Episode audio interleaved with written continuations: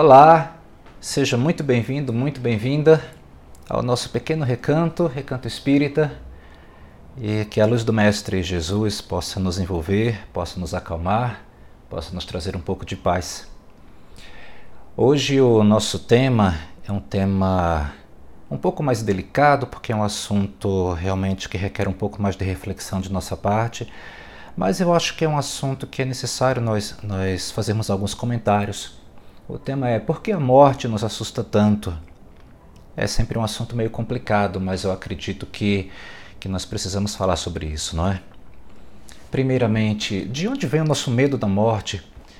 Porque sempre quando falamos desse assunto, nós nos sentimos bastante incomodados, uh, nos sentimos bastante receosos. Bom, para o espírita, sabemos que a morte não existe. O espírito ele é imortal, todos nós somos espíritos e a vida ela nunca cessa, a vida ela nunca acaba. A vida sempre continua. Nós fomos criados, mas nós não temos fim. O espírito é eterno. Deus nos criou assim. Estamos em constante evolução, mas a vida é eterna. O que acontece é que de tempos em tempos nós, nós reencarnamos e fazemos um estágio na carne para aprendermos algumas lições. Há, há motivos para isso, a doutrina espírita nos ensina muito bem.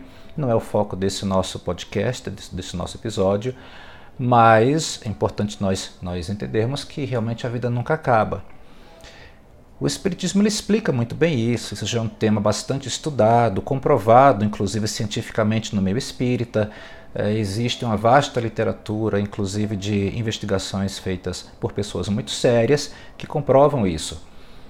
E por que no nosso íntimo, muitas vezes nós temos aquela dúvida se realmente a vida continua após o desencarne? Desde que nós somos crianças, pelo menos aqueles que tiveram um mínimo de contato com, com as religiões em geral, as religiões ocidentais em geral, é, a maior parte, todas elas apregoam, na verdade, que existe vida após a morte. Com algumas diferenças, mas, mas o ensinamento básico é, diz que realmente há vida após a morte. Mesmo assim, nós somos ainda muitas vezes é, meio, meio, não diria céticos, mas inseguros com relação a essa afirmação parece que nós não acreditamos realmente que existe vida após a morte. Por que senão? Porque esse medo, esse pavor que nós temos quando falamos de morte, não é? Lembramos que Jesus disse: Meu reino não é deste mundo. Jesus, inclusive, ele, ele morreu na cruz e três dias depois ele provou uh, que a vida continua quando ele ressuscitou. Ele provou isso para nós. E nós ainda assim não entendemos e não acreditamos ou não, não absorvemos esse ensinamento da forma de uma forma muito muito eficiente. A prova disso é esse nosso receio quando falamos com questões sobre as questões da morte. Enfim, nós não sabemos exatamente é, o que nos espera do outro lado, mas já está na hora de nós de nós darmos um passo adiante e nós aprendermos. A doutrina espírita ela veio com muita informação, informação nesse sentido, informação da vida espiritual, do que acontece do lado de lá. Há muita literatura uh, psicografada e que hoje nós entendemos um pouco melhor sobre a passagem, ou seja, uh, de encarnado para desencarnado, e entendemos também um pouco o que nos espera do lado de lá. Agora, para isso, para que nós temos esse conhecimento, é preciso que a gente se debruce sobre os livros, leia, se instrua. Lembremos o que o Espírito da Verdade disse para Allan Kardec: Amai-vos, este é o primeiro mandamento, instruí-vos, este é o segundo mandamento. Ou seja, amor e sabedoria, que vem com a instrução. A sabedoria vem, nesse caso, ela vem com a instrução. Então é necessário que nós nos instruamos, é necessário que nós estudemos, que nós Leiamos bons livros, livros edificantes, para que entendamos um pouco mais sobre o que significa o lado de lá e o momento da nossa passagem. Isso trará um pouco mais de confiança para nós. A doutrina espírita ela pode nos ajudar bastante nestes casos, tanto no caso de entender e exemplificar um pouco mais o amor, quanto no caso da instrução, ou seja, do estudo. Existe muita literatura espírita que pode ajudar nesse, nesse aspecto. E isso vai fazer com que nós, nós entendamos um pouco mais essa questão da partida, né, essa questão do desencarne, e aceitar um pouco mais esse momento. Porque quanto mais nós estudarmos, quanto mais nós entendermos, aquilo que era desconhecido para nós, de repente se torna um pouco mais conhecido. E nós sabemos que o que nos causa medo é o desconhecido. O que nós conhecemos pode não causar preocupação. Uh, a preocupação pode até continuar, mas aquele medo do desconhecido não vai mais existir. Aquele medo ele vai ficar um pouco para trás devido ao nosso conhecimento do assunto. E é exatamente por não termos esse conhecimento um pouco mais desenvolvido que nós nos apegamos tanto às coisas deste mundo, porque nós temos pouco conhecimento das questões espirituais. Vamos falar um pouco a verdade aqui. Nós no dia a dia nós não procuramos um, é, as coisas espirituais. Nós estamos tão tão integrados ao nosso mundo do dia a dia. O nosso mundo, se nós não tomarmos cuidado, ele nos envolve de uma forma. São problemas no trabalho, contas a pagar, problemas em casa, é, um monte de problemas que, que nos atacam e a gente se vê de repente envolvido por essa por esse turbilhão, por esse é, por essa, esse tornado, por esse, esse monte de problema que nos atinge e nós nos esquecemos de manter nossa conexão ou, ou aprofundar ou criar nossa conexão com, com a espiritualidade, com Deus. Nós nos esquecemos e nós deixamos que o mundo nos envolva com seus problemas. E, e, não, não há nenhum problema, claro, em levarmos a sério o mundo, muito pelo contrário, nós precisamos levar a sério o mundo, nós vivemos nele. Nós vivemos aqui, nós temos que pagar contas, nós, nós temos que fazer o melhor no nosso trabalho, nossa família, mas nós temos que fazer tudo isso e algo a mais, que é nunca nos esquecermos que nós somos espíritos imortais, que estamos apenas temporariamente aqui na carne, aqui nesta encarnação. Por isso que nós temos que nos esforçar para manter esse vínculo com a parte espiritual. É fundamental para que nós consigamos entender quem somos nós e o que estamos fazendo aqui o nosso dia a dia vai ficar muito mais leve se nós entendermos que nós somos espíritos imortais e olharmos o mundo sob esse prisma, sob esse aspecto. Nosso dia a dia vai ficar muito menos sofrido. É importante mantermos, mantermos esse vínculo com a espiritualidade e para isso a literatura espírita ela pode ajudar bastante, bastante mesmo. E aí isso vai ter um efeito muito bom, porque nós não teremos mais aquele medo tão grande quando chegar a nossa hora de partirmos, a nossa hora de irmos para o lado de lá. Não só na hora de partirmos, inclusive, nós não teremos medo de viver também. Porque muitos de nós temos medo de viver, porque a vida é complicada. A vida é muito difícil. Mas com a aquisição desse conhecimento, dessas experiências espirituais, nós aprendemos alguns princípios, alguns conceitos onde nós conseguimos nos encaixar melhor nesse mundo, nós entendemos o que Deus espera de nós. E tudo isso passa, tudo isso passa por aquela máxima que Jesus disse: amai a Deus sobre todas as coisas e ao próximo como a si mesmo. Ora, amar a Deus, que seria a fé, é a conexão com o alto. É aquela questão de confiar em Deus. Isso por si só, quando confiamos as nossas vidas, quando confiamos uh, muito do que nós somos uh, à providência divina, isso tira um fardo de nós. De repente, nós vemos que não precisamos mais encarar o mundo sozinhos. Nós não precisamos mais combater todos os problemas sozinhos. Quando nós confiamos em Deus, nós entendemos que nós somos uma, uma dupla, nós somos uma equipe. Eu faço a minha parte e Deus faz a dele. Fica mais fácil viver assim. E amar ao próximo como a si mesmo. Amar ao próximo é a caridade, ou seja, sentirmos, nos sentirmos úteis ao próximo. Amar a nós também, ou seja, fazermos a nossa reforma íntima, tirarmos de dentro de nós tudo que, que nos causa mal, aqueles sentimentos de raiva, de angústia, eh, de depressão, eh, tirarmos tudo isso de dentro de nós, tirarmos vícios, tirarmos imperfeições e deixarmos apenas ou, ou, ou trabalharmos melhor as nossas virtudes para que elas surjam, para que elas se fortaleçam. Lembremos o Espírito da Verdade quando disse: Amai-vos e instruí-vos. O instruir-nos é o amar a nós mesmos. Quando nós estamos nos instruindo, estudando, aprendendo, nós estamos amando a nós mesmos porque o conhecimento nos traz mais paz. O conhecimento, a compreensão de como as coisas são, tanto na parte terrena quanto na parte espiritual, principalmente, vai nos trazer mais paz. E tudo isso permeado pela caridade. Veja, a melhor coisa que nós podemos fazer para combater a angústia que às vezes nos, nos ataca, a depressão, a ansiedade, a melhor coisa é nós aprendermos a sermos úteis. O Evangelho de Jesus ele é completamente focado na questão da, da caridade, do amor. Ser útil a nós e ao próximo é ter a sensação de estar cumprindo com, com as tarefas que Deus é, reservou para nós. Que tarefas são essas? As tarefas que precisamos cumprir para que nós evoluamos e para que nós aprendamos a, a sermos pessoas melhores. O que significa isso? Abraçarmos virtudes e abandonarmos vícios e defeitos. Sermos pessoas melhores, mais plenas, mais integradas a Deus. E perto de Deus há mais felicidade. Quanto mais nos aproximarmos de Deus, mais, mais felizes nós seremos.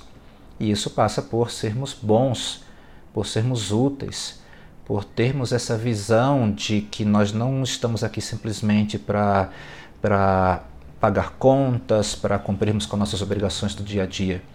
Isso tudo é um meio, não é nosso propósito. Nosso propósito aqui é maior, é mais amplo. Agora, como saber o meu propósito? Precisamos fazer aquele trabalho de autoconhecimento, quem nós somos, autorrenovação, abraçarmos as virtudes, fortalecermos as virtudes, aprendermos novas virtudes. Isso tudo a doutrina espírita também pode nos ajudar, a literatura espírita pode nos ajudar. Entendermos melhor as palavras de Jesus, evangelho, o Evangelho de Jesus, a Boa Nova. E tudo isso aproveitando esta encarnação, porque esta encarnação é um dom, é uma escola, nós estamos vivendo em uma escola para praticarmos, para aprendermos. Nós estamos no local que nós precisamos para aprendermos o que Deus quer que nós precisamos aprender. Nós só temos que entender o que está acontecendo. E essa conexão com a, com a parte espiritual ela é fundamental para isso. Certo, vamos fazer tudo isso. Vamos aprender, vamos ser mais caridosos. Agora, isso vai me ajudar a lidar, por exemplo, com a partida dos meus entes queridos, um familiar que, que desencarna, uma pessoa de quem eu gostava. Será que tudo isso que eu fizer realmente vai me ajudar lá na frente a lidar melhor com essa perda? Sim, vai. Precisamos simplesmente ter a disciplina e a, a, a seriedade de seguir no caminho correto e realmente nos comprometermos com com a nossa autorrenovação, nosso autoconhecimento, nós nos comprometermos com, com a aquisição de uma visão mais empática, mais caridosa para nós mesmos e para com a humanidade. Porque esse é o caminho de Deus. E quando nós estamos no caminho de Deus, as coisas fazem mais sentido, nós não nos sentimos mais tão solitários, nós nos sentimos amparados por Deus, por Jesus, pela espiritualidade, por nosso anjo da guarda. Isso tudo nos dá confiança. E essa confiança vem do entendimento dessas coisas, das verdades espirituais, que Jesus trouxe no passado e o Espiritismo vem explicar. Certo, a teoria é muito bonita, mas e a questão da saudade? Eu posso fazer tudo isso, mas quando um parente meu partir, e o que, eu faço com a saudade? A saudade dói. A saudade dói muito. O que, que a gente faz com a saudade? Porque há uma separação. Até então nós tínhamos aquela pessoa querida do nosso lado e de repente ela se foi. Ela continua viva, eu acredito nisso, podemos acreditar nisso, mas o fato é que há uma separação, não é? O que fazemos com a saudade? A primeira coisa é entendermos que é uma separação temporária. Porque se há realmente amor entre dois espíritos, Deus nunca vai separar permanentemente. Há uma separação temporária da carne, tudo bem, mas no futuro, os espíritos é, que se amam, que realmente se amam, eles se encontrarão novamente. E que há um motivo para Deus ter, ter promovido essa separação temporária, que nós muitas vezes não entendemos no momento. Mas existe um motivo. Deus não faz nada, Deus não faz nada que não tenha um motivo. Nós, infelizmente, nós somos muito pequenos, muito imperfeitos ainda, nós não entendemos. Assim como um pai, quando toma uma atitude que o filho não gosta, ou um filho mais é, jovem, uma criança, a criança não entende, mas o pai sabe. O pai está olhando de forma mais ampla, o pai entende porque aquela, aquela ação dolorosa precisa ser, ser tomada, mas o filho não entende, somos nós. Nós temos que nos lembrar da lição de Jesus sobre humildade. Jesus ele pregou a, a virtude da humildade. Nós temos que aceitar que nós não sabemos. E isso é uma demonstração de humildade. Em certas situações, nós teremos que nos apegar a a, ao conhecimento que nós temos e aceitarmos que nós não sabemos de tudo. Mas um bom remédio para a saudade, um bom, ótimo remédio, é nós nos esforçarmos para praticar a caridade. A mentora espiritual do nosso querido Divaldo Franco, a Joana de Ângeles, ela disse uma vez: Quem enxuga as lágrimas dos outros não tem tempo para chorar. E essa é uma máxima bastante verdadeira porque a caridade ela, ela gera algo dentro de nós, ela cria uma. ela reforça um sentido de fraternidade que tem um poder de aplacar aquele sofrimento interno dentro de nós. A verdadeira caridade tem esse poder. Por isso que Jesus veio falar tanto do amor, tanto da caridade. A vida de Jesus foi um exemplo de caridade. O Evangelho de Jesus reflete isso, descreve a vida de Jesus. Basicamente, foi uma vida de caridade, espalhando conhecimento, espalhando amor através das curas que ele fazia. E se nós não soubermos praticar a caridade por nós mesmos, que pode ser em qualquer local, tá? Pode ser, em, deve inclusive ser em família, começar com as pessoas que estão ao nosso redor, no trabalho, ah, no, na padaria, enfim, a caridade pode começar aí como? tratando bem. Não fiquemos nervosos com as pessoas que nos tratam mal, tratemos a todos com bondade, todos com, com respeito. Comecemos a caridade dessa forma. Se nós precisarmos de mais, e é muito interessante fazermos mais, se temos condições para isso, se Deus nos deu, nos deu os meios para isso, então nós temos realmente, seria muito bom realmente enveredarmos por, essa, por esse caminho, tá? o caminho da caridade espalhar o amor. O amor que é a única coisa que quanto mais nós distribuímos, mais nós temos. Não é à toa. É uma lei de Deus. O amor é isso. O amor é aquilo que nos preenche. Agora, se nós não tivermos condições nem de procurar outros que já estejam fazendo isso, uma ONG, por exemplo, um centro religioso, um hospital que possua, que aceite trabalho voluntário, se nós não temos condições de procurar outras pessoas, outros grupos para praticar a caridade, então, não tem problema nenhum.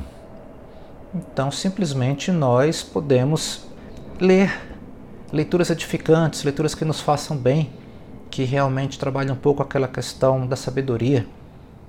E ajudemos da forma que for possível, com orações, ah, com boas vibrações. O importante é nos sentirmos, nos sentirmos parte daquilo que Deus reservou para nós. Este caminho, o caminho do amor através da caridade e o caminho do conhecimento, o caminho da sabedoria, este caminho é o caminho que vai que vai nos ensinar a lidar melhor com a questão do desencarne, tanto nosso quanto dos nossos entes queridos. Este caminho exige um certo esforço, uma certa disciplina, mas lembre-se, Deus faz a parte dele, mas nós também temos a nossa parte para fazer.